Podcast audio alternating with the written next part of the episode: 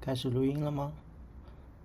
好吧，嗯，今天我来讲一个笑话吧。嗯，故事是这样的：有一天，一架英国飞机被德国人击落了，飞行员的腿摔断了。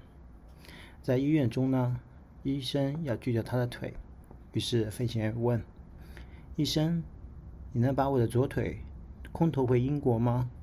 医生说：“可以。”过了几天，飞行员又问：“医生，你能再帮我一个忙，把我的右腿也投回英国吗？”医生说：“好吧。”又过了几天，飞行员又问：“医生，能再把我的左手也投回英国吗？”医生生气地说：“不行，我现在怀疑你在企图逃跑。”